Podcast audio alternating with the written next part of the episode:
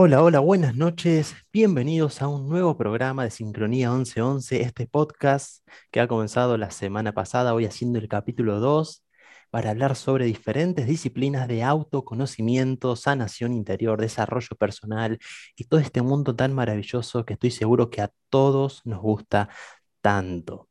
Hoy con un invitado especial, un médico, psiquiatra, magíster en psiconeuroinmunoendocrinología, especialista en biodescodificación, hipnosis clínica y cuanta terapia holística se puedan imaginar. La cantidad de títulos que tiene, pueden papelar todo, todo, todo, toda la pared del consultorio, es tremendo, una gran inspiración realmente para mí.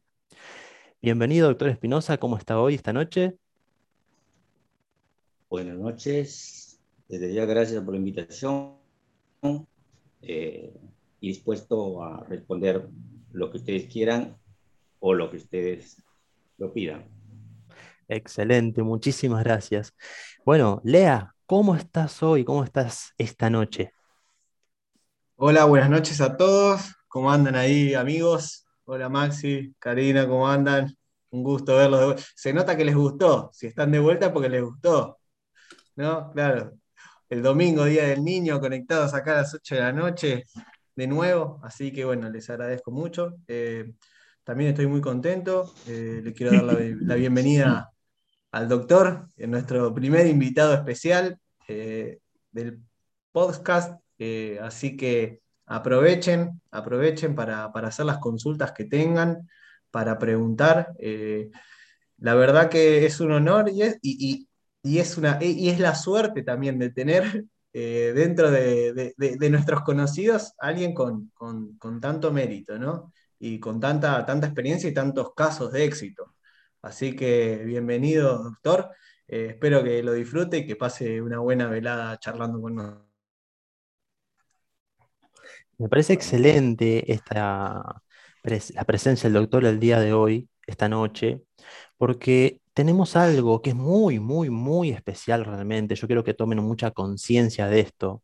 El doctor tiene mucha base científica, neurocientífica y también una parte holística. O sea que él está integrando dos áreas que hoy suelen estar bastante peleadas en el mundo. Por eso, fíjense que a las terapias holísticas se las llama alternativas, lo que podemos llegar a pensar que la medicina alopática es la verdad y las otras son las alternativas, cuando en realidad ambas son alternativas que nosotros podemos elegir. Entonces, tener una persona con, que tenga una base científica y, una, y haya hecho tantos años de medicina alopática y luego haya decidido integrarlo no hacer un cambio abrupto y decir, no, esto no sirve, sino una integración de conceptos es súper valioso porque muy pocas personas realmente pueden hacer ambas cosas. ¿sí? Así que, ojo, estén atentos porque hoy están teniendo mucha suerte realmente de escuchar a una persona que ha logrado integrar ambas cosas. Juli, ¿cómo estás vos esta noche? ¿Qué tal? Buenas noches. La verdad me siento muy bien y muy entusiasmado de bueno, de, esta entrevista con, el doctor Juan. Sí, estoy con muchas ansias, bueno, de escucharlo y también hacer unas preguntas. Es un tema que a mí me llama, siempre me llama mucho la atención, me gusta. Eh, lo tuve siempre presente, en mi caso desde, chico, por, por, mi viejo, no es lo mismo obviamente, pero mi viejo hace medicina china, entonces yo siempre tuve muy presente lo que son las medicinas alternativas y creer y vivenciarlas.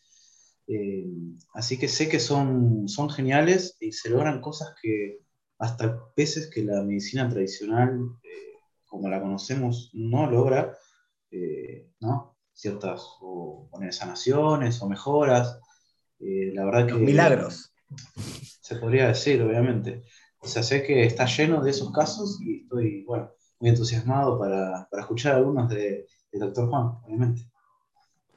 Muchas gracias, Juli. Bueno, doctor, me gustaría que primero nos cuente un poquito qué es la biodescodificación para que haya, aquellas personas que aún no tienen tan claro de qué se trata esto que hoy está tan de moda y se escucha mucho, una, una definición clara y concreta que nos pueda dar para que la gente tenga en la mente qué es este arte de la biodescodificación.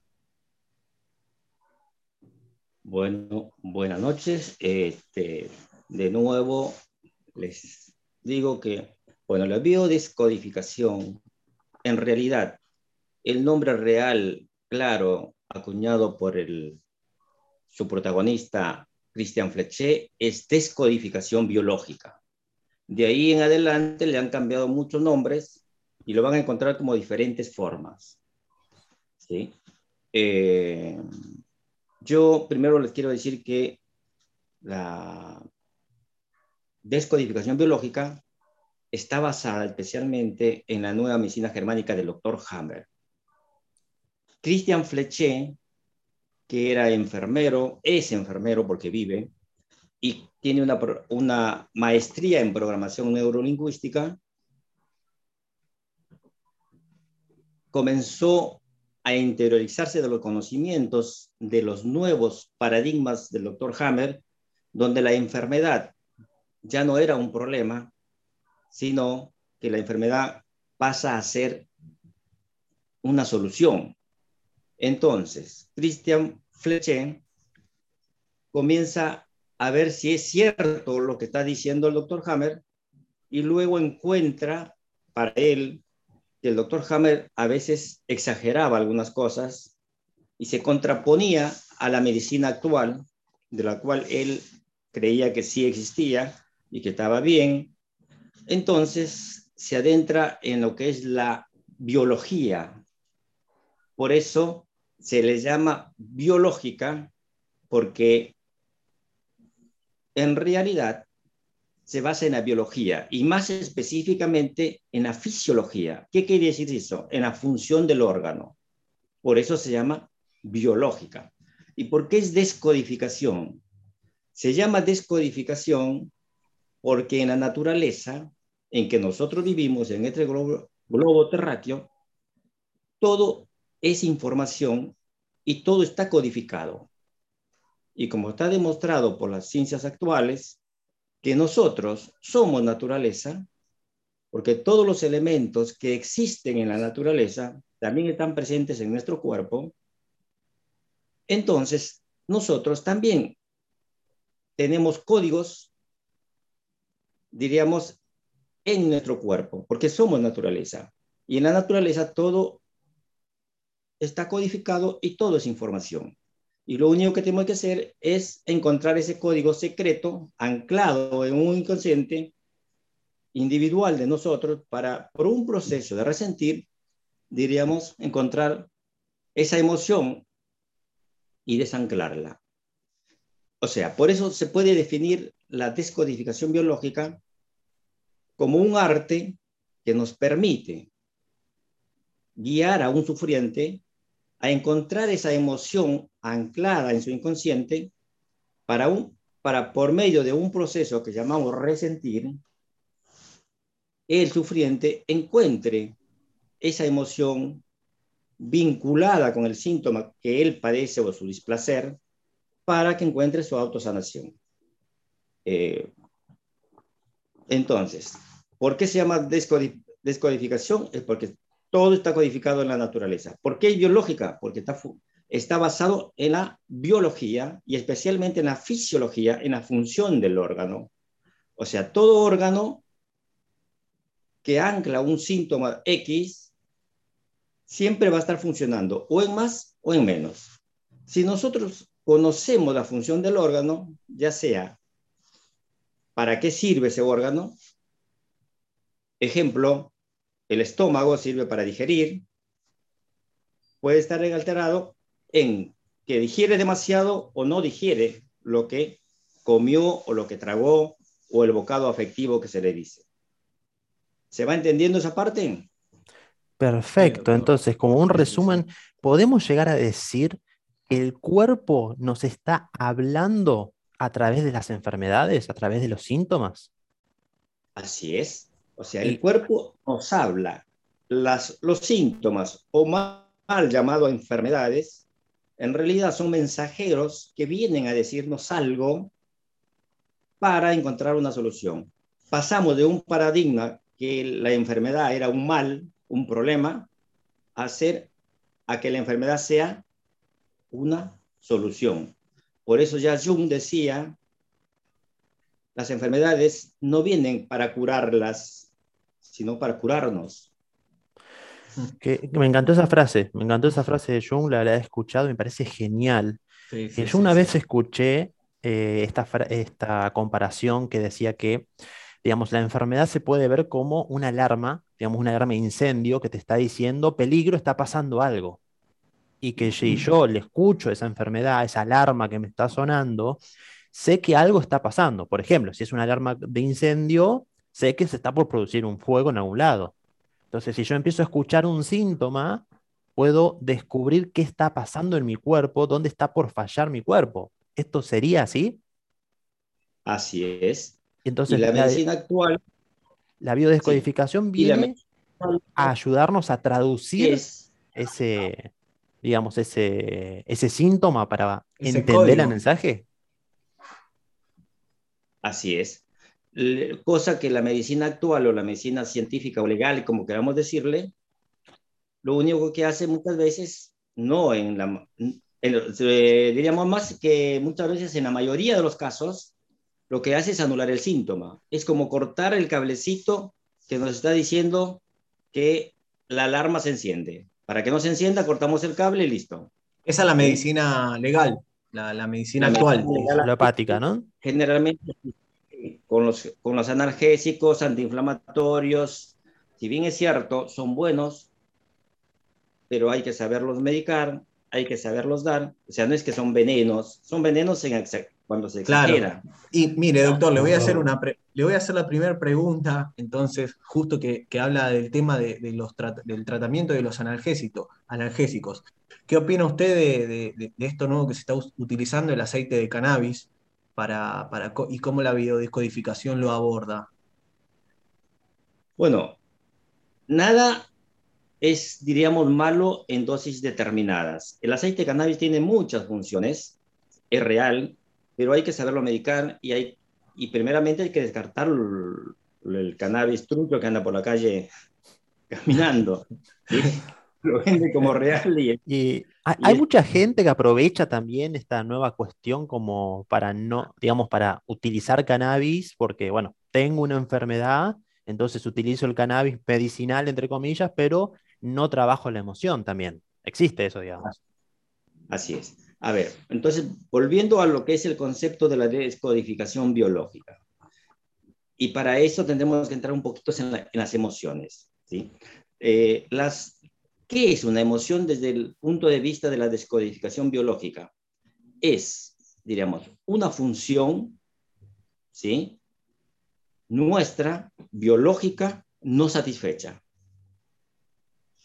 es una función biológica no satisfecha. Puede ser en más o en menos. O sea que nos falta o nos sobra algo. Así es, nos falta o nos sobra algo. Con el cannabis también podemos o calmar ese síntoma o aumentar ese síntoma. Pero lo primero que tenemos que tener presente es que el cannabis también es producido por nuestro cerebro, o sea que nuestro cerebro lo fabrica.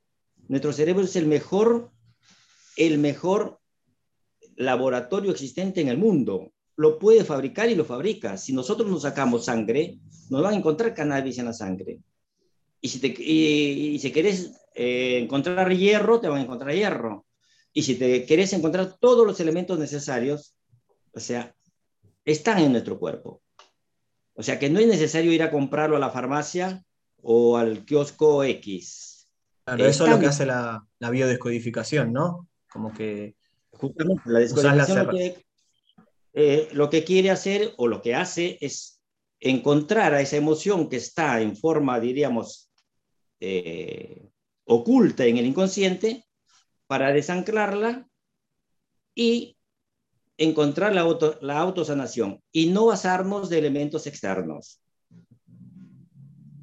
Perfecto, excelente. Entonces hay, que aprender a utilizar con, digamos, de forma equilibrada las sustancias externas cuando es un caso extremo, cuando se necesita, digamos, una persona que está muy mal, pero que sea como una palanca que ayude a salir de ese estado, no como algo de lo cual yo tenga que depender.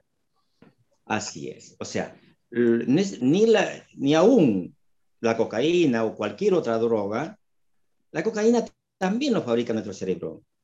La morfina, la codeína, los opiáceos, todo lo fabrica nuestro cerebro. Y si nosotros estamos en equilibrio, no necesitamos ir a la farmacia a comprarlo. No necesitamos ir al kiosco X a comprarlo.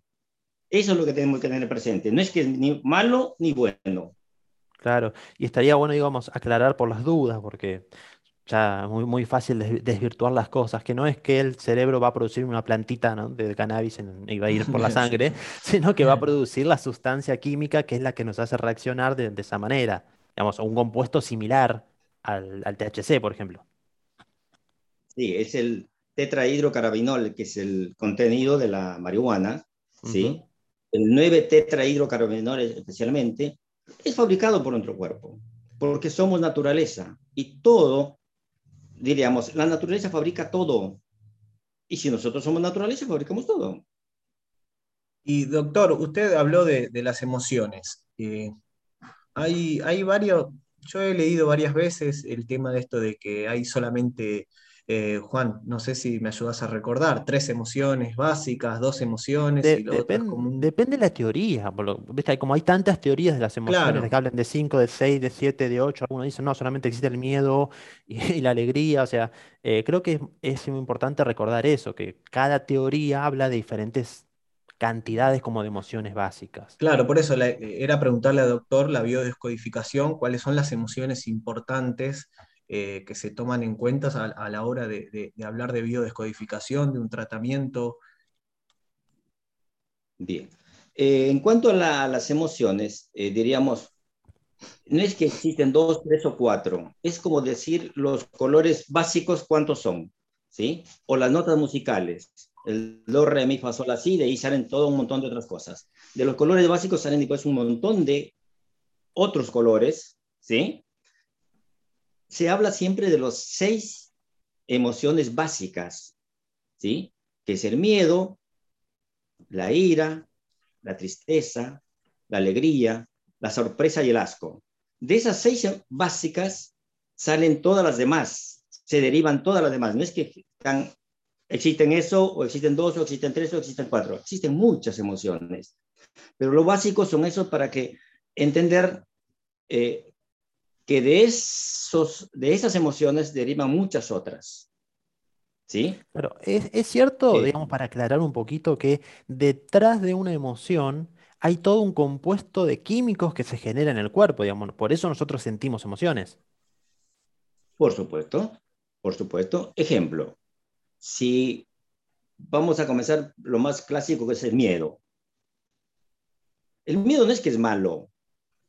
Por eso se puede definir una emoción desde el punto de vista cuántico, ya saliendo un poquito de la descodificación, como, una, como cuantos de energías que nuestra biología, nuestra naturaleza nos ha proporcionado para tenerlos como herramientas de protección y saberlas usar. Ahora, si no sabemos usar, nos vamos a los extremos.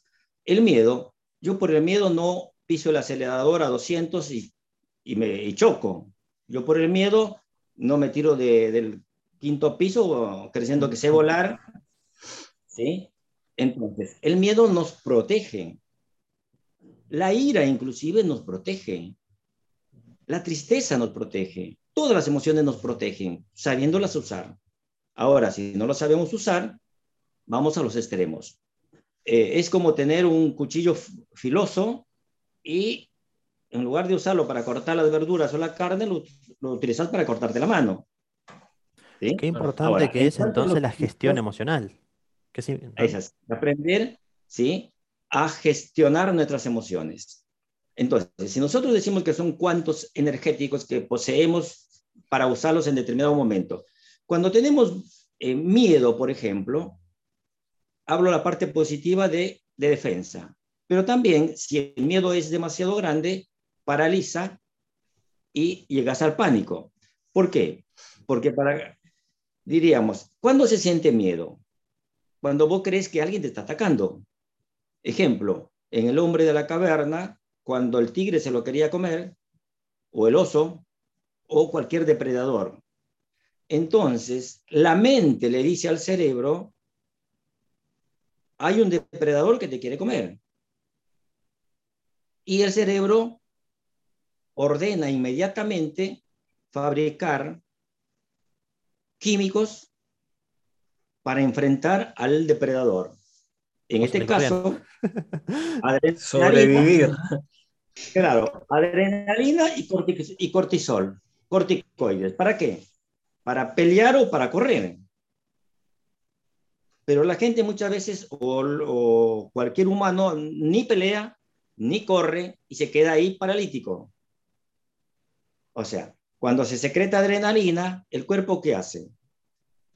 Toda la sangre de los intestinos y del resto del cuerpo, inclusive del mismo cerebro, lo manda, lo envía a las piernas, a los músculos, a los huesos, a los brazos, para pelear o para correr y el estómago se cierra, no puedes comer, los ojos se te hacen grandotes, o sea, las pupilas, se produce lo que se llama midriasis, eh, se agrandan las pupilas, en otra, en otra palabra. ¿Para qué? Para ver mejor, para que la sangre esté todo en nuestras piernas y en nuestros brazos. E inclusive el cerebro manda sangre de, de él mismo parte de su, de su quantum de, de sangre a las piernas, a los músculos, a los brazos, y se queda con poca sangre, con menos sangre de lo que, de lo que tiene que tener. Y por eso, en un estado de estrés, en un estado de estrés, lo que, hacemos, lo que hacemos muchas veces es actuar en forma alocada y no coherentemente o congruentemente como se debe hacer. Claro que ya no pensamos tan claramente se pierde, digamos, la capacidad del córtex. Así es, porque la, el córtex, especialmente la prefrontal, que es la que domina nuestras conductas, no sabe qué hacer porque tiene menos sangre, tiene menos capacidad de reacción coherente. Doctor, le, quiero hacer una pregunta. Eh, la verdad parece que estoy en una clase de ciencias naturales. Eh, usted está hablando de todo esto que es súper interesante. Y, para, para, redondear y hacer una pregunta, eh, ¿para qué sirve la biodescodificación entonces? La biodescodificación justamente sirve para encontrar esa emoción, porque habíamos dicho que es una la emoción que era, era, ¿qué era? Era una función biológica no satisfecha. ¿Sí? Entonces, esa emoción está anclada, está guardada en el inconsciente. La biodescodificación, lo que sirve es para encontrar esa emoción por un proceso que se llama resentir y sacar esa emoción del, del lugar donde está guardado, diríamos, en el inconsciente. O sea, que haciéndose, si el inconsciente se hace consciente, el síntoma desaparece. ¿Eso con, con cualquier enfermedad? Eh, o sea, vale, vale para un dolor de cabeza como para un cáncer, por ejemplo. Etcétera. O sea, desde la nueva medicina germánica, que es la base de la descodificación, un resfrío es igual a un cáncer. Oh. Una úlcera es un cáncer. ¿Sí? Lo que pasa es que si, si, padeces de una úlcera, de una úlcera y te dicen que tienes cáncer, te morís por el miedo, no por la úlcera. Qué interesante. Porque cáncer, porque cáncer es sinónimo en, la vida actual en que, estamos de muerte. Entonces, cuando alguien te dice que tienes cáncer, se terminó la historia para el, ser humano. ¿Y qué, pasa? Comenzás a, hacer, a tener miedo a morirte. Y como tenés miedo a morirte, ¿qué haces? otro cáncer, pero de pulmón. ¿Para qué haces el cáncer de pulmón? Para fabricar más pulmón para no morirte doctor, usted que viene hace tantos años con la biodescodificación, tiene varios pacientes con estudios clínicos que directamente, digamos, lo han mandado a morirse a la casa porque ya no había nada que hacer y que han salido de ese estado, ¿verdad? Así es, así es. Eh, no unos cuantos, unos varios, diríamos ya en estos momentos, ¿sí? Eh, siendo el primero yo, hace 11 años, me diagnosticaron justamente cáncer de colon, ¿sí? Eh, donde, eh, como sabían que yo era médico, el cirujano que me operó, ¿qué me dijo? Bueno, negro, para que, pues sabes cómo es esto, para que puedas arreglar tus cosas. ¿Sí? Te vamos a dar quimio, rayos, para que puedas arreglar tus cosas. O sea, ya una sentencia de muerte. O sea, entonces yo dije, bueno, acepto el diagnóstico, pero no el pronóstico. ¿Sí? Eh, entonces veía que la medicina actual no me daba las herramientas necesarias. Y comencé a investigar, primero por la medicina ayurvédica, luego la medicina ortomolecular, programación neurolingüística, medicina cuántica eh, y muchas otras, medicina naturista, eh, con todos los yuyos, eh, hasta que llegué a la nueva medicina germánica, hipnosis, hasta que llegué a la nueva medicina germánica y luego por derivación a la descodificación biológica. Hace 11 años estoy vivo, sin quimio, sin rayos y sin tomar ningún medicamento, ni siquiera aspirina, ni paracetamol, ni nada. ¿Sí? Piel de eh, gallina. qué, tremendo esto, porque cuánta gente se ha cerrado a buscar una alternativa porque le dio toda, toda la autoridad al médico que lo atendió y este le dijo no hay solución y la persona simplemente se dejó morir. Así es, eso es lo que se llama conflicto de diagnóstico. Te dicen que tenés cáncer y te morís por lo que te dicen, no por el cáncer. Es cierto que a veces se han confundido los análisis de personas y le han dicho a alguien que tenía cáncer, alguien que estaba sano que tenía cáncer y esa persona se terminó muriendo.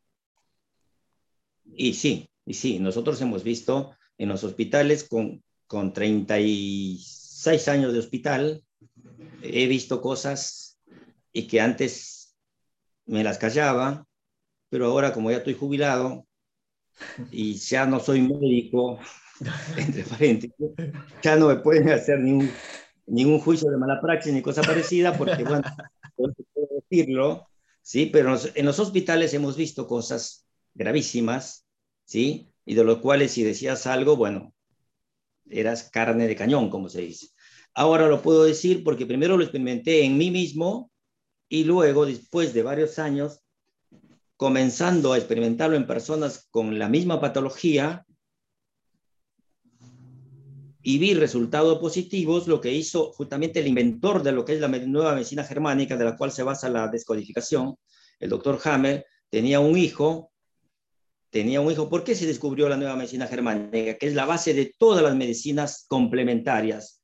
Y esto yo digo complementarias y no digo alternativas, porque son complementos de la medicina. No es que la medicina es mala, es mal ejercida muchas veces.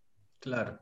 Esto es lo que tenemos que ah, Yo le quería preguntar, eh, porque nosotros ya tenemos el, el conocimiento y la efectividad de, estos resultados, que son obviamente milagrosos para cualquier persona que lo oye.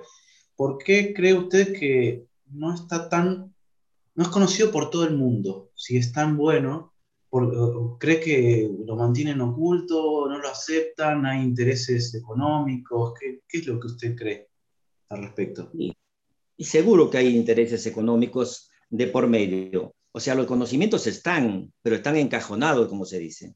Al doctor Hammer, que era el, descubridor de la nueva medicina germánica, les cuento cinco minutitos quizás, eh, que él, cómo llegó a este problema.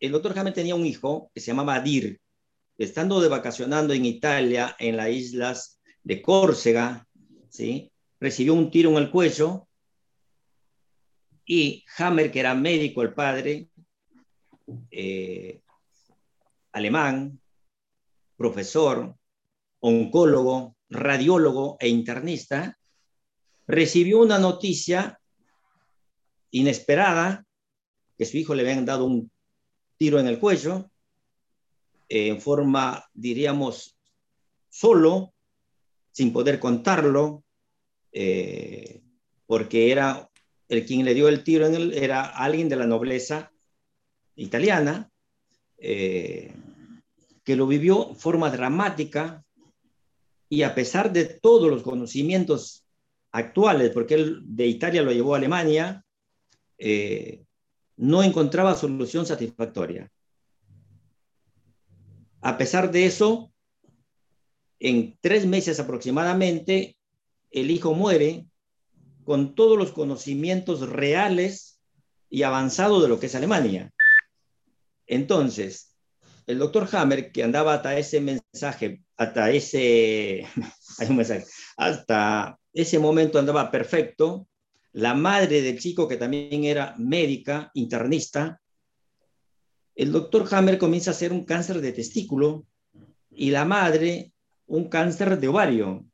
Entonces comienzan a preguntarse por qué pasa eso cuando realmente ellos hasta ese momento venían bien.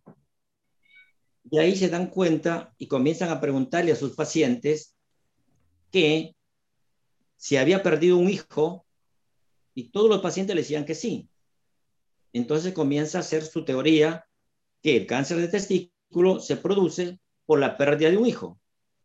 Y como el ovario es lo que es el testículo en el hombre, es el ovario en la mujer, o sea, la mujer también tiene un conflicto de pérdida.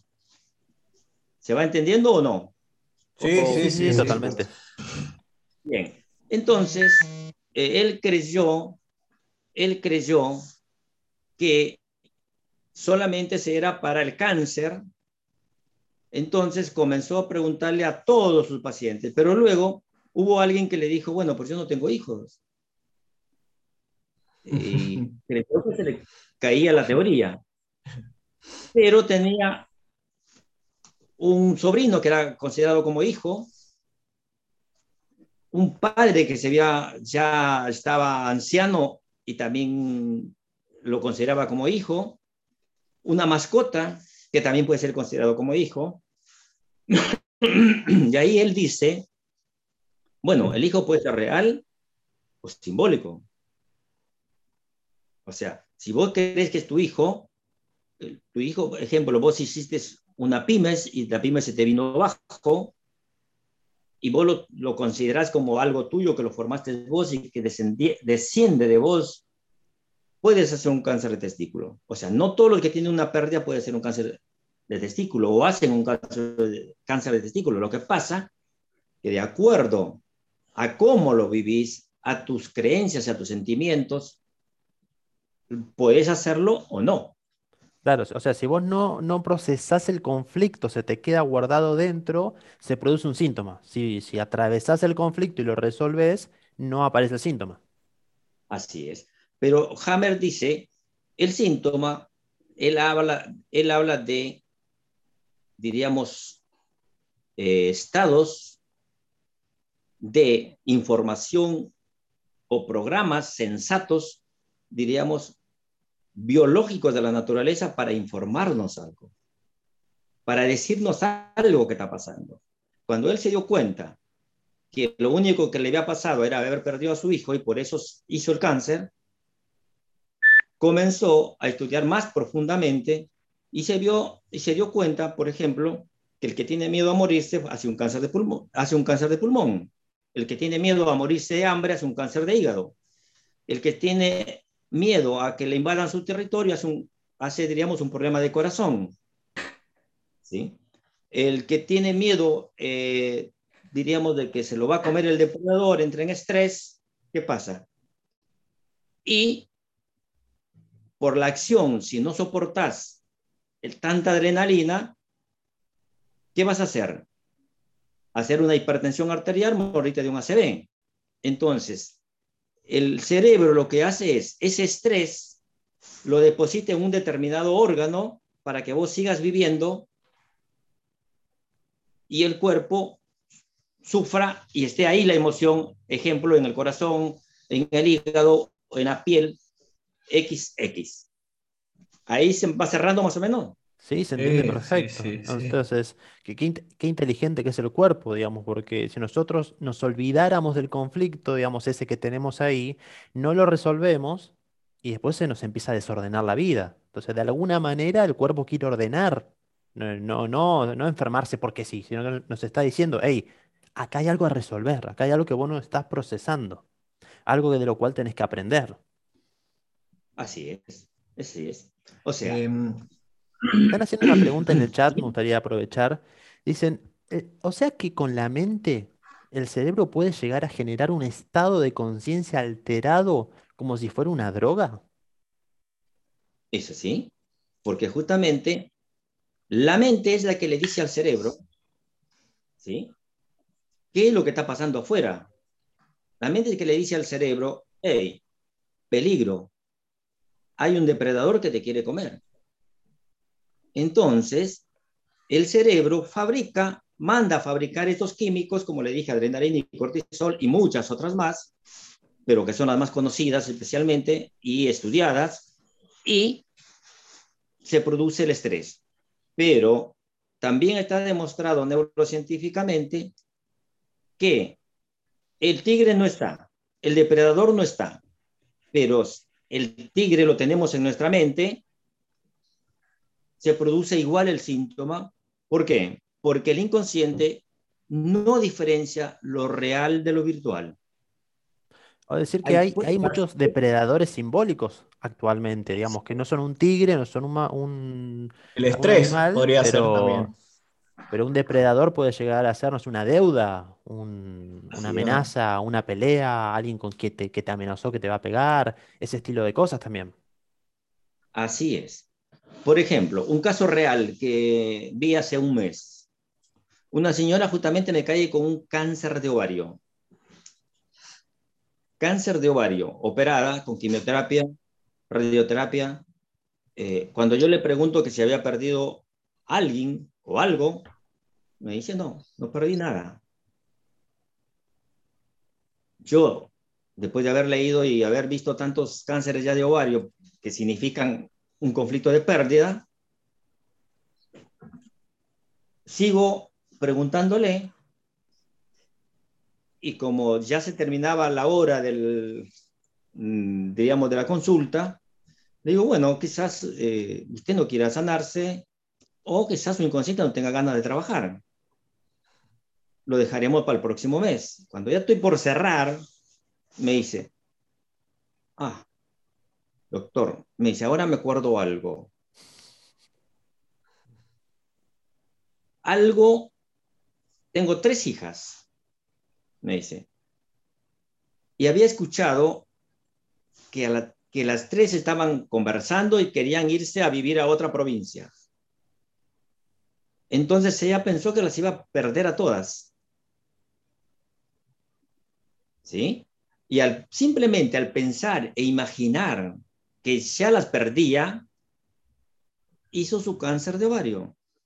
Y cuando lo dijo, comenzó a llorar y a evacuar esa emoción que estaba anclada en su inconsciente. ¿Sí? Y diríamos, ese es un acto de sanación. Qué tremendo, qué tremendo cómo se esconden a veces esas emociones y la represión que se genera para que no salgan. Acá están Claro. diciendo, por ejemplo, mi prima de 34 años sufre de fibromialgia. ¿Cuántos casos viste vos de fibromialgia? Y hasta le dan morfina para calmar los dolores. Ella sigue con la medicina tradicional y no le encuentra solución. Pero esta medicina alternativa se la transmití y no hay caso, no quiere ir a una consulta. Es- bueno, eso es lo que tenemos que tener presente. El único que se sana es la persona. O sea, yo no sané a nadie hasta ahora. ¿Sí? Si hay una persona que sané, es a mí mismo. Yo Sí. guío para que las personas se autosanen. Si la persona no quiere sanarse, yo no puedo hacer nada.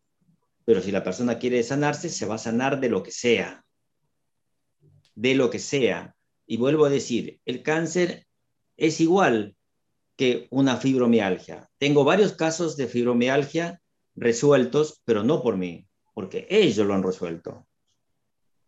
¿Y por qué se produce generalmente la fibromialgia? Ah, lindo problema. La fibromialgia es justamente un conflicto de las fibras musculares, ¿sí? De sentirse tensionado por la familia, especialmente, pero puede ser por los amigos, amigas, Porque yo Pareja. considero mi familia, digamos. Perfecto. Algo que yo considero mi familia. Sentirse tensionado por ambos lados. Son personas muy, muy, diríamos, caritativas que quieren dar todo a todos, todo a todos. Eh, se sienten, diríamos, eh, con el peso de querer, por ejemplo, salvar a la familia, a los amigos y, si es posible, a todas las dichas miserias del mundo. Entonces quieren dar y dar, pero llega el momento donde su naturaleza no puede dar más. Entonces se encuentran muchas veces contrariados en querer dar cosas. Ejemplo, tiene que cuidar a su mamá, a su papá, ¿sí? O a su hermano, o a su hermana, o a quien sea, o al vecino, o al amigo, o a la amiga. Siente que no puede más, pero va igual. Y después se enoja porque siente que esa persona, ejemplo, no le agradece.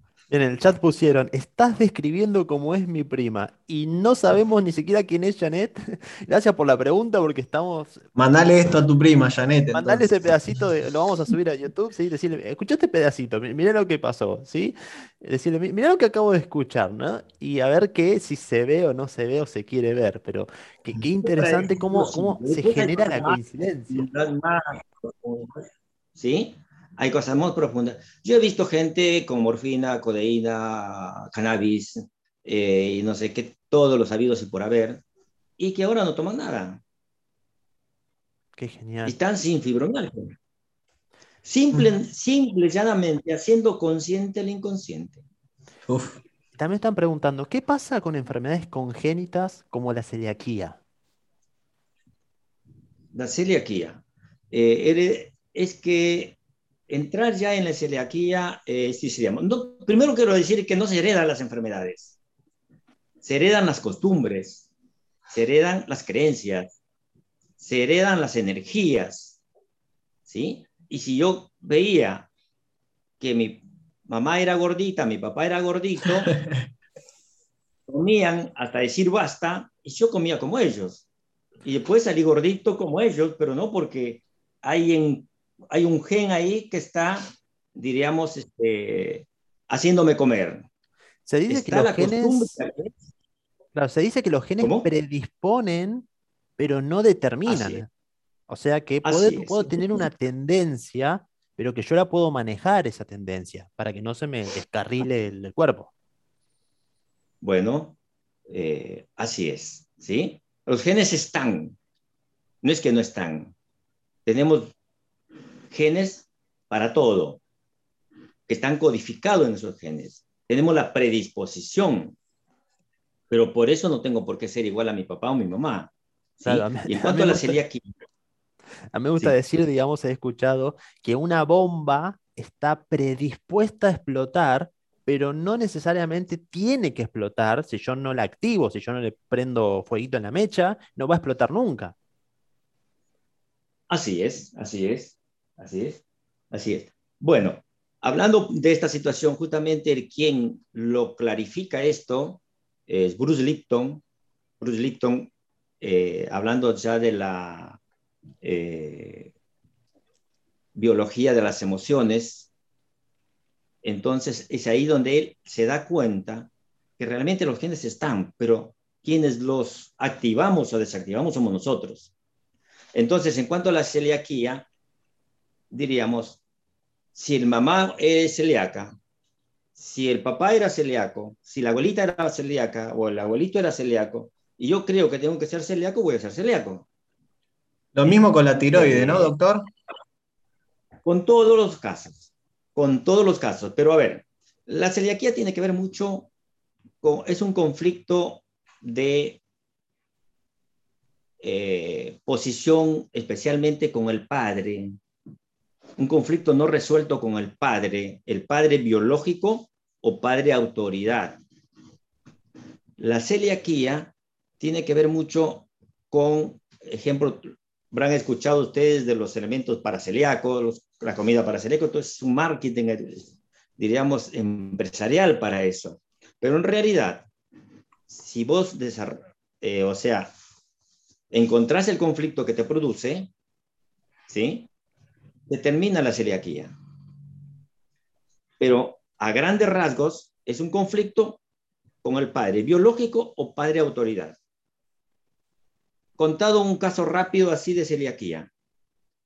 Una chica, eh, enfermera, que había sido abandonada por el padre eh, de chiquita, eh, o sea, la madre lo crió sola. Después de varios años, a los treinta y tantos años, el padre vivía su vida, era alcohólico, hasta que llegó a la, diríamos, a ser dependiente. Eh, en un hospital ubican, él dice que tiene una hija fulana, eh, entonces le hacen un juicio, inclusive a la hija, ¿sí? Eh, que no solamente la había abandonado, que ahora me estoy acordando un poco, al, cuando era en la preadolescencia, había abusado de ella, porque el padre era alcohólico. Entonces, eh, del hospital le hacen un juicio por medio del asistente social o de la trabajadora social porque tiene que hacerse cargo del padre. Ah, claro, por abandono de personas. Que era por abandono de personas. Tenía que hacerse cargo del padre. Entonces lo lleva al, al lugar donde ella vivía en un departamento chiquito y tenía que cuidarlo, darle de todo cuando él lo había abandonado a ella. Y ella no lo quería el padre y comienza a hacer una celiaquía. Cuando le digo del conflicto con el padre, se pone a llorar y me cuenta toda la historia. Y cuando resuelve este problema, y le digo, bueno, me dice, sí, ya sé, todo bien, ¿y ahora qué hago? ¿Sí? Eh, ¿Ahora qué hago? Me dice. Digo, bueno, dentro de la descodificación hay dos normas se resuelve, diríamos, diplomáticamente, ejemplo, poniéndole un geriátrico, pagándole a una persona que lo cuide o algo por el estilo, o aplicar la ley del mandala. ¿Qué es esto? Me dice. De mandar toda la mierda. directo, directo y puntual, que me parece genial. Es una ley que hay que aprender a aplicar bastante. ¿eh? Me parece bastante interesante. A veces la respuesta es directamente poner un, ley del mandala. poner un corte y mandala ¿Sí? Pero es así. ¿eh? Así que bueno, cuando entendió esto, resolvió su caso y no había más seriaquía. ¿Puede ser que un conflicto no sea no traiga sensaciones negativas, sino que sea lo contrario, por ejemplo, un apego muy grande al padre podría llegar a ser un conflicto que genere celiaquía. Si la persona lo vive... habíamos, dicho, que el órgano tiene que estar en más o en menos. La función puede ser en más o en menos. Si es un apego patológico, ¿sí? Y sí. Claro, y además es importante tener en cuenta que a veces esos conflictos son inconscientes. O sea, desde la conciencia no lo veo, pero desde la inconsciencia está formado el conflicto, digamos, lo estoy viviendo. Claro. El código está en el inconsciente. El código está en el inconsciente, ahí está, diríamos, guardado. Excelente. También están preguntando, ¿qué pasa con una amnesia global transitoria? Amnesia global general transitoria generalmente es, es la palabra total, ¿sí? Son, son momentos de situaciones límite donde uno está estresado al máximo, la persona está estresada al máximo y en ese momento puede hacer cualquier locura, entonces la biología lo protege y lo hace olvidarse de todo, pero de todo, como decir, stop, como cuando ve uno a alguien que está queriendo matar a otro y uno muchas veces cierra los ojos o alguien choca y uno qué hace? Se queda ahí.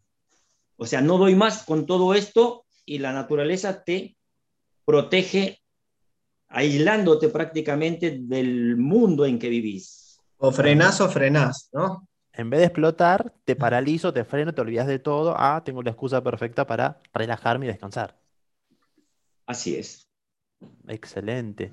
Acá están preguntando, tengo un, tengo neurinoma en el nervio auditivo y me dicen que es quirúrgico. ¿Se puede tratar para evitar la operación? depende del estado del neurinoma y depende del compromiso que te esté dando. Todo lo que es oído significa, vamos a ver en qué parte del oído está, en el oído externo, oído medio, oído interno. Pero todo lo que es oído en general es, el conflicto es, ¿qué es lo que no quiero escuchar?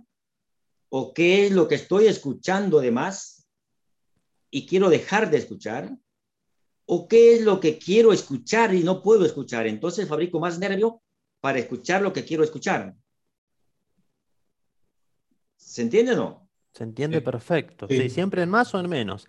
Que no quiero escuchar, que estoy escuchando de más, que, que quiero escuchar y no estoy escuchando. O sea, todo re- referido a la función del órgano. Del órgano. La- Laura, pre- Laura pregunta si se puede evitar, se puede tratar para evitar la, la operación. eh, Depende del todo estado, depende de la sí. persona. Del estado del del estado. Porque si, el- si ya te está comprimiendo otros órganos, es mejor sacarlo, pero vos lo sacás, pero si no descodificas, te vuelve a salir. Qué En cambio, si descodificas, operás y descodificas antes o después, una vez que sacas el, el, el tumor, diríamos, porque puede ser neurinoma, neurocarcinoma, lo que quieras decirle, es un cáncer, ¿sí? Que dicho de otra forma, o sea, desde la descodificación, una verruga es un cáncer. Un granito de pus no sale es un cáncer de alguna manera. Es un conjunto de células que no deberían estar ahí. Sí, que no deberían estar en la normalidad. Pero si Claro. yo quiero escuchar más y no puedo, tengo que hacer más nervio para escuchar más. Entonces, agrando mi nervio auditivo. Es como si nosotros quisiéramos ahora escuchar mejor. Tendríamos que agarrarnos, no sé, unos parlantes más grandes, con más potencia, para escuchar mejor. Eh, Se entiende perfecto. Hay otra pregunta. Dicen, ¿es muy necesario tener eh, datos del árbol genealógico para detectar el territorio emocional del paciente? Y en ese caso, ¿qué pasaría si no tenemos datos de los padres biológicos o, o tenemos una persona adop- adoptada? Sí, a ver, es importantísimo la parte genealógica porque el problema, el conflicto puede ser de nosotros, desde cuando nacimos hasta nuestro estado actual, puede ser de nuestro proyecto sentido, cuando estábamos en la panza de mamá. Ejemplo,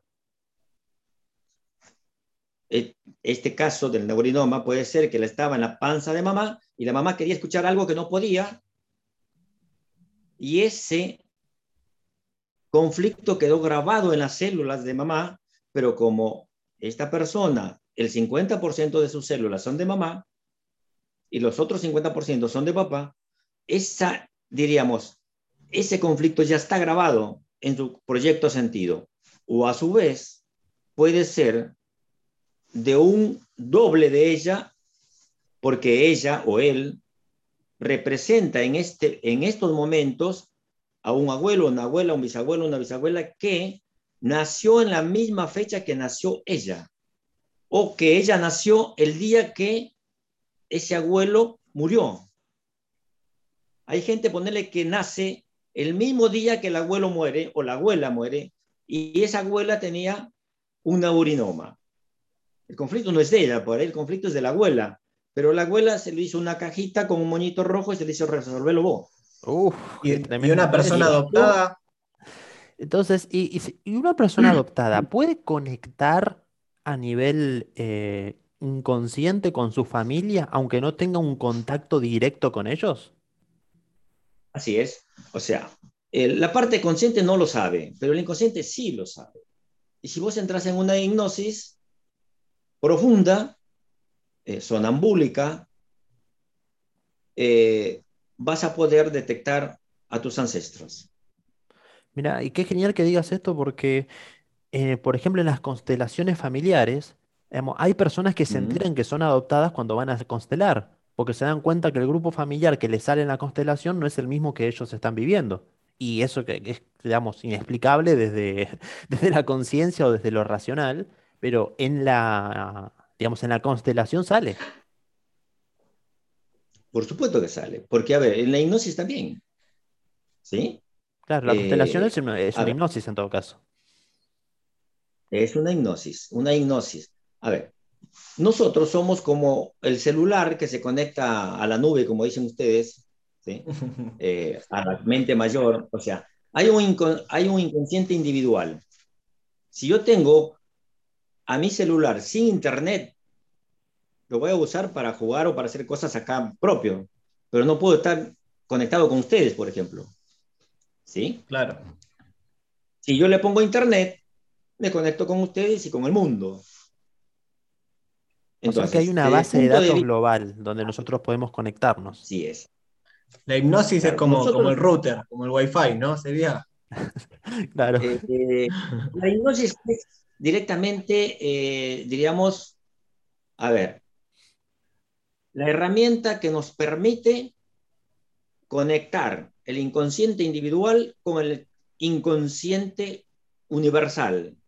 Y en este caso, porque desde el punto de vista de la descodificación y más que todo del punto de vista de la genealogía, ¿sí? Existe un inconsciente individual, un inconsciente familiar que es del clan familiar, ejemplo de todos los espinosas en mi caso. ¿sí? Ese es el inconsciente, diríamos, del clan. Y está el inconsciente general o universal, del universo. Doctor, yo soy Fernández y creo que hay bastantes en el mundo de eso. Y vos estás ahí, digamos, en el mismo clan del otro Fernández. ¿Sí?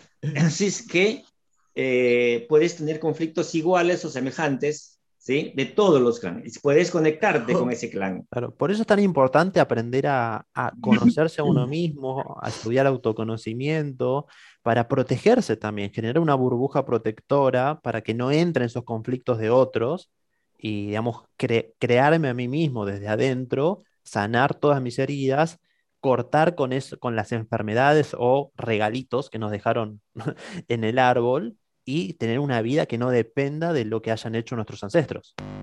Che, Juan, tenemos para, para traerlo otra charla más para que hable de, de un poco de la hipnosis también, ¿no? Sí, Porque totalmente. no- nos quedamos con las ganas, doctor. Bueno, Vamos a las últimas preguntas porque ya estamos cerrando. Eh, ¿qué, qué pasa con el. Alzheimer? el ¿Cuál es la postura de la biodescodificación frente al Alzheimer? Bueno, eh, es como si este programa a mí me estuviera aburriendo. ¿Qué agarro?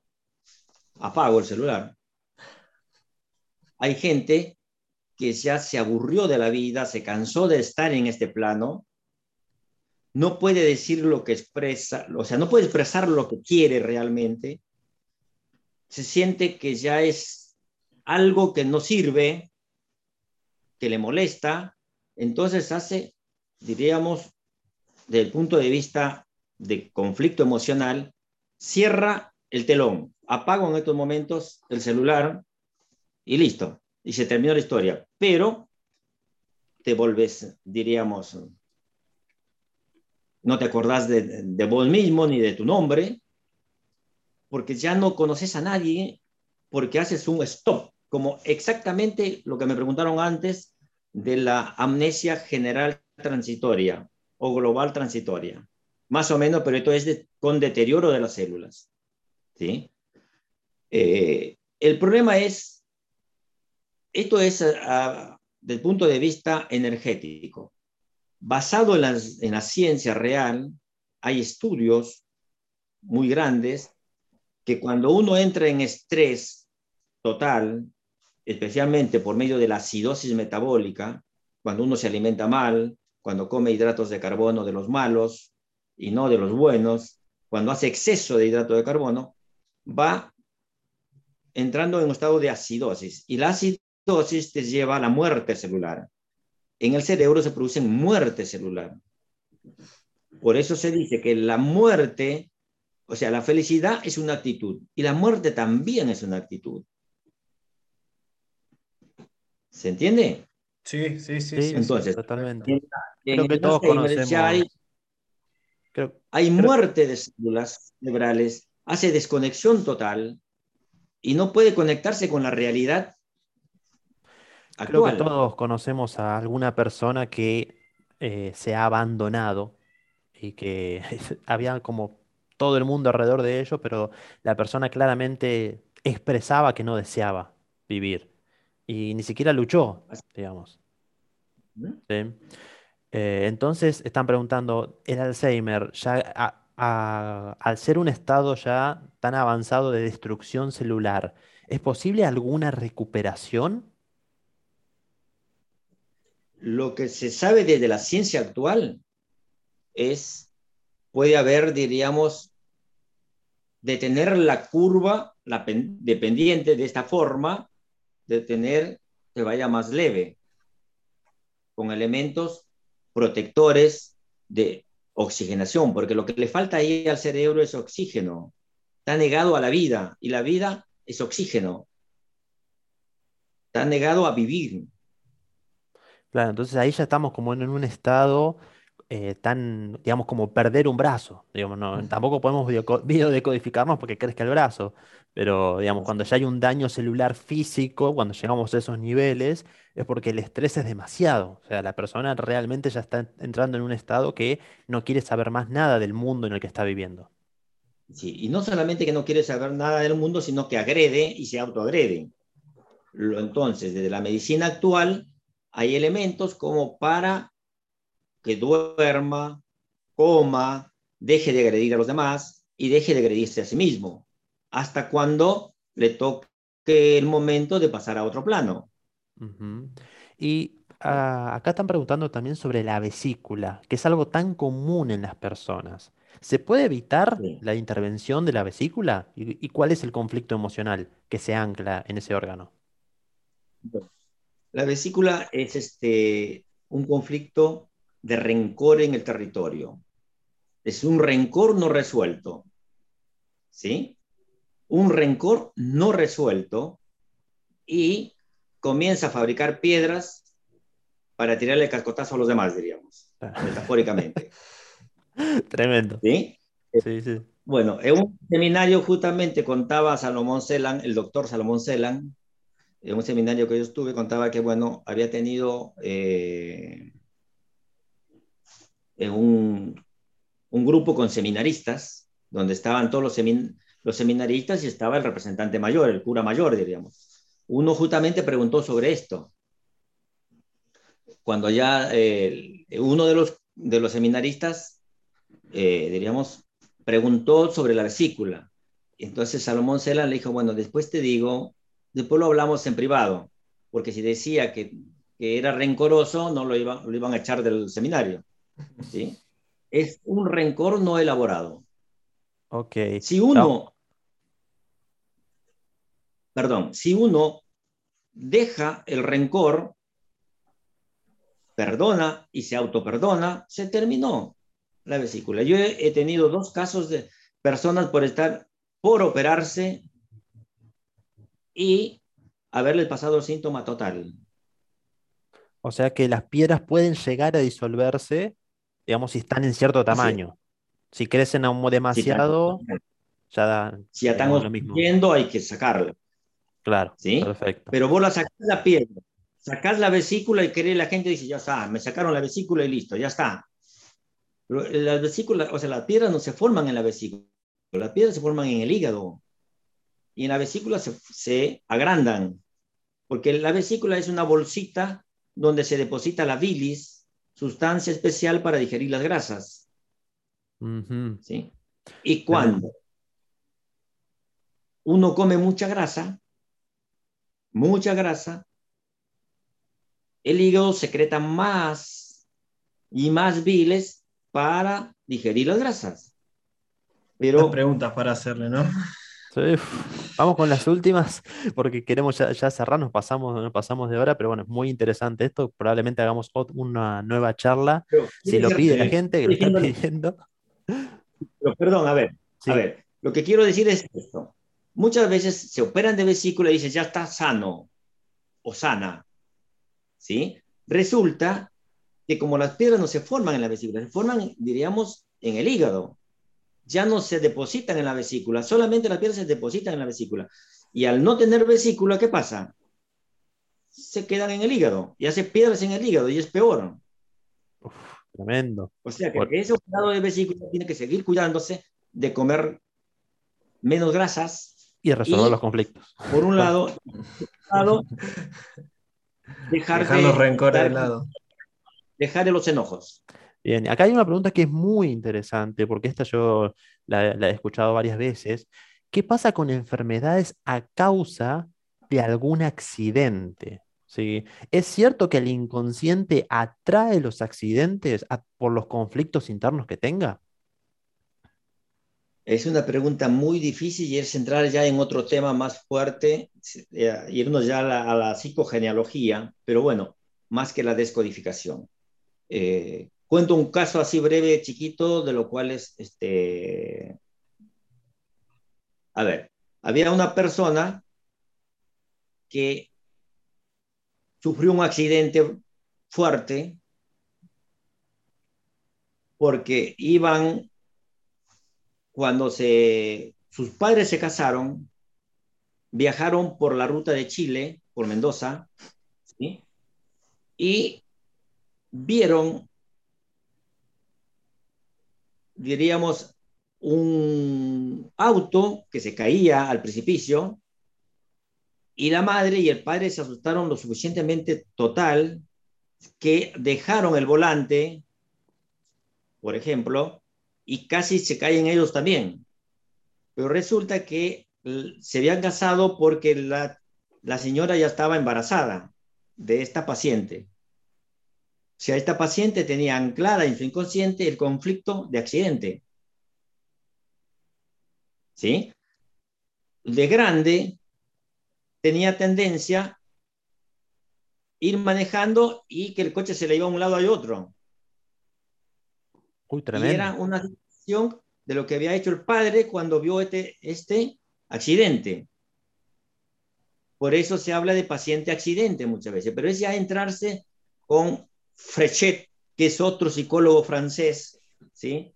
De los ciclos biológicos memorizados. Y si tuvo un accidente a tal edad, va a tener otro a tal edad. Ejemplo, si a los 20 años tuvo un accidente, a los 40 va a tener otro. Y a los 10 seguro que tuvo un accidente, y a los 5 tuvo un accidente, y antes inclusive tuvo un, accidente. Vamos a hacer otra. vamos a hacer otra. cuando dijiste que ibas a hacer la pregunta importante, pensé que era la de la caída del pelo, loco. Eso también. ¿Qué pasa con la caída del pelo? Esa me ya la tomamos como última pregunta. Eh, nos encantaría hablar sobre el COVID, pero es un tema que si lo, lo, tocamos, nos bajan el podcast, nos bajan el video en YouTube, no lo dejan que lo publiquemos, así que es un tema que no vamos a tocar, no vamos a grabar.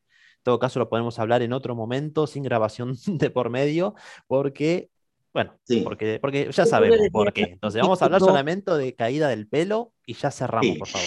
Pero, perdón, yo podría decir algo muy chiquito sobre el COVID, nos van a cerrar. Nos van a cerrar. ¿Puedo decir la palabra COVID? ¿Puedo decir la palabra COVID y ya estamos en problemas? ¿sí? Con que esté esa palabra ya nos van a revisar el video. Entonces, por eso preferimos. Porque yo lo. A ver, yo padecí el COVID, ¿sí? Pero no lo padecí.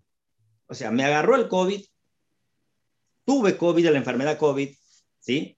Eh, COVID-19, pero no tuve ni fiebre, ni dolores musculares, más que un simple resfrío con pérdida del olfato, pérdida del sabor y algunas molestias muy chiquitas.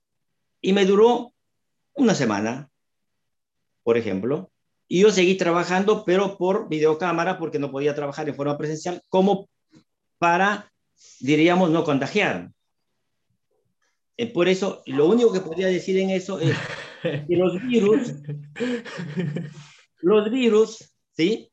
Vienen para cambiar una información de la colectividad en general, cambiar creencias de la colectividad en general. No es que el virus no esté, el virus está, pero si no tiene un medio determinado, en un cuerpo determinado no te hace nada. si tiene un cuerpo debilitado en acidez, con las defensas disminuidas, con la inmunidad disminuida, te va a matar. Bueno, vamos a energizar esta reunión para que nadie denuncie este video, porque claramente ya se dijo lo que no había que decir. Entonces, ya estás, ya quedó anclado una cosa con la otra. Y, y hable, por favor, de la caída del pelo. La ¿no? caída del pelo y cerramos, ¿sí? Caído del pelo y cerramos, ¿ok? Después guarden sus preguntas para la próxima reunión, por favor, ¿ok? Porque ya se nos Anotá, Maxi, dale, anotá para nosotros. Para la próxima, vamos a hacer una próxima reunión, la vamos a avisar por el, por el correo. Si alguien no tiene el correo, después nos avisa, nos escribe algo para que nos, lo guardemos en el newsletter. Por favor, caída del pelo, ¿sí? Y ya cerramos eh, Bueno, este Caída de del pelo depende de qué zona del pelo. ¿Sí? Si se dice de la cabeza, ¿sí? Porque se puede perder el pelo de los brazos, de las piernas, de toda parte. Pero si hablamos de la cabeza, cabeza. Que típicamente cabeza significa padre, padre biológico o padre autoridad. ¿Qué conflicto no resuelto con el padre biológico o padre autoridad? Excelente. Más allá-. Conflicto con el padre. Padre biológico o padre autoridad. La culpa Ejemplo, de mi viejo, madre- entonces, que se me caiga el pelo. No, la culpa es que vos no resolvés el conflicto, no entendiste nada, muchachos. Padre tomó la función de padre. Que me pague el tratamiento, entonces. Y hay otras causas propias tuyas, más allá que sea el conflicto de tu padre, ¿sí? Pero el problema es, muchas veces uno se lava con agua muy caliente, muy caliente, ¿sí? Y si vos le pones agua caliente a una planta, ¿qué pasa? Y No sé. muere. Se muere. Y si vos le pones agua caliente, demasiado caliente a tu pelo, mata el folículo piloso. Por eso, eh, generalmente los descendientes europeos tienen mayor caída de pelo que los descendientes americanos. Oh, Por el interesante. frío, Interesante. ¿sí? Bueno, doctor, entonces usted está haciendo atención eh, virtual, ¿es cierto? Virtual y presencial. ¿En qué zona? ¿En qué lugar? ¿no? En San Justo, Buenos Aires, zona oeste. Ok, entonces, doctor Alza. Espinosa, lo puede- se pueden comunicar con él a su celular. Ahora pasamos los datos por el chat. Al celular 11 60 23 46 68. Lo pasamos con código de país porque hay gente de otros países para que se puedan comunicar también. Y su correo electrónico, espinosajuanf.gmail.com. Ahí lo estoy pasando por el chat para que lo, para que lo anoten, para que se comuniquen con el doctor. Preferentemente, ¿por qué medio prefiere que, lo, que, lo- que se comuniquen con, con vos? Yo prefiero el celular. Llamada directo. Llamada. Sí. Ok. Ah, ¿y está dando clases o cursos o algo sobre to- estos temas? Están dando cursos los sábados. eh, en septiembre comienza otro curso, porque ya termina este. eh, la el último sábado de septiembre comienza otro curso. Los cursos se dan de una de la tarde, 13 horas, a 19 y 30 horas. O sea, son seminarios de todo el día. Todo el día, eh, el curso básico son siete clases cada 15 días. O sea, se cursa cada 15 días. Excelente, buenísimo. Bueno, más detalles respecto al curso y todo lo que tiene que ver con las actividades que realiza el doctor, se pueden comunicar al celular directamente con preferencias, ya saben que por ahí se van a comunicar directo. Muchísimas gracias a todos los que participaron, muchísimas gracias doctor, gracias Leandro, gracias Juli por estar Gracias. acá presente. A vos, Gracias, a doctor. ustedes. ¿Algo, algo que Bueno. quisieran decir para cerrar el día de hoy, Juli?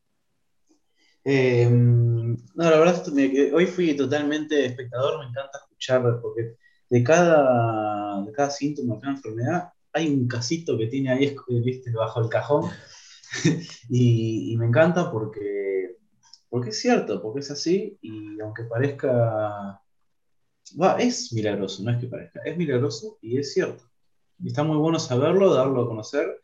Y bueno, obviamente con la eminencia del doctor Juan, que tiene mucha experiencia y considero que es muy bueno lo que hace. Así que estoy maravillado con la charla de hoy. Gracias, Juli. Lea. Bueno, eh, gracias doctor. La verdad que hoy sí, nos dedicamos a, ser espectadores. Eh, seguramente lo, tendremos de vuelta. Eh, yo quería hacer una petición tanto a Juan y al otro Juan de algunas preguntitas que no quedaron ahí sin resolver. De última, por lo menos poder resolverlas vía WhatsApp, vía, vía, vía email, si después ya que bueno, estuvieron eh, conectados y escuchando eh, para poder hacerle, aunque sea una, mínima devolución. Así que vamos a estar viendo ahí un poquito las preguntas que no se respondieron. Y, bueno, agradecer. Doctor, un mensaje de despedida. Bueno, desde ya muchísimas gracias por haberme invitado y poder comunicar conocimientos, diríamos que están muchas veces encajonados y que no se sacan a la vista por intereses, ¿sí? Del, muchas veces del poder de, los laboratorios, especialmente, ¿sí? Eh, del poder económico del momento, muchas veces, ¿sí? Eh, en realidad, si nosotros pudiéramos eh, entrar en, una, o en, un, en un equilibrio emocional, gestionar nuestras emociones, desanclar las emociones que están en, en inconsciente para usarlas a nuestro favor y no en nuestra contra, no necesitaríamos de ningún medicamento. No necesitaríamos de ningún medicamento, porque todos los medicamentos son fabricados por nuestro cerebro. Ahora, si uno está en desequilibrio, es bueno utilizar como ejemplo una campera, yo estoy en esta campera porque hace frío, ¿sí? Entonces, pues se puede, no es que el analgésico sea un veneno o el antiinflamatorio sea un veneno, es veneno en cantidades exorbitantes, pero no a dosis terapéuticas indicadas. Y recalco, la medicina no es mala, es mal ejercida. Muchísimas gracias, verdad. Excelente lo que está diciendo. Me parece tan importante, tan importante recalcar eso. No es la medicina, son los médicos irresponsables en todo caso. Así como en todas las profesiones, hay que dejar de culpar a la profesión y hacer que se haga cargo quien la ejerce, que es la persona que en todo caso la lleva a cabo y la que la utiliza. Ya no podemos seguir atacando a profesiones o a movimientos. Hay que entender que son las personas que utilizan esa información y terminan desvirtuando las cosas en todo caso. Pero bueno, mucha conciencia hoy, muchísimas gracias Vamos a hacer una nueva reunión seguramente, lo vamos a estar avisando cuando es. Esta va a estar subida seguramente para mañana, van a recibir un correo con, con la grabación para que la comparten. Así que les mando un abrazo enorme, muchísimas gracias por acompañarnos, un montón de gente hoy, gracias por los mensajes, hermosos mensajes, todo lo que nos están escribiendo. Yo lo que tengo para decirles es, si tienen un conflicto, un problema, un síntoma en su vida, en su cuerpo o afuera del cuerpo, una mala economía, problemas de pareja con los hijos, con lo que sea, esos también son síntomas, se puede resolver, se puede resolver. Hay que enfocarse, hay que hacer procesos de autoconocimiento, procesos de, de sanación y se resuelven. Pero hay que estar dispuestos, hay que estar dispuestos a ver adentro, a atravesar la incomodidad. Muchísimas gracias, que tengan un excelente comienzo de semana nos vemos todos en la próxima. Hasta luego. Gracias.